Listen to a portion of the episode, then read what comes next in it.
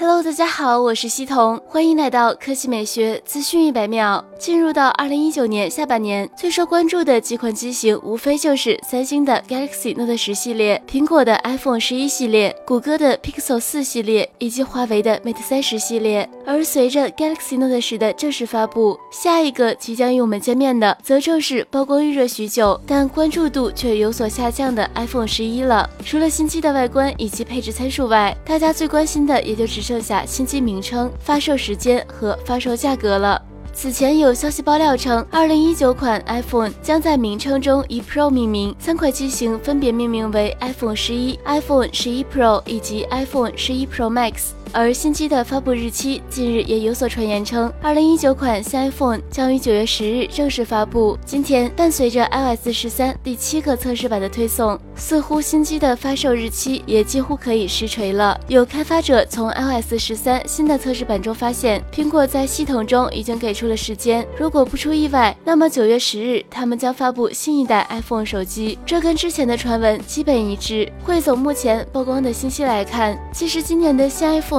外界关注度并不高，一方面是浴霸式的后置模组让不少果粉一时间难以接受，另外就是新机的提升太有限，外形跟二零一八款 iPhone 无异，而仅凭 A 十三处理器、电池容量的提升以及万年的五伏一安充电规格，也着实很难让人在花大价钱入手换新，而且不支持五 G 网络的致命弊端，也让不少想尝鲜五 G 的基友直接劝退。你会购买一九款新 iPhone 吗？好了，以上就是本期科技美学资讯百秒的全部内容，我们明天再见。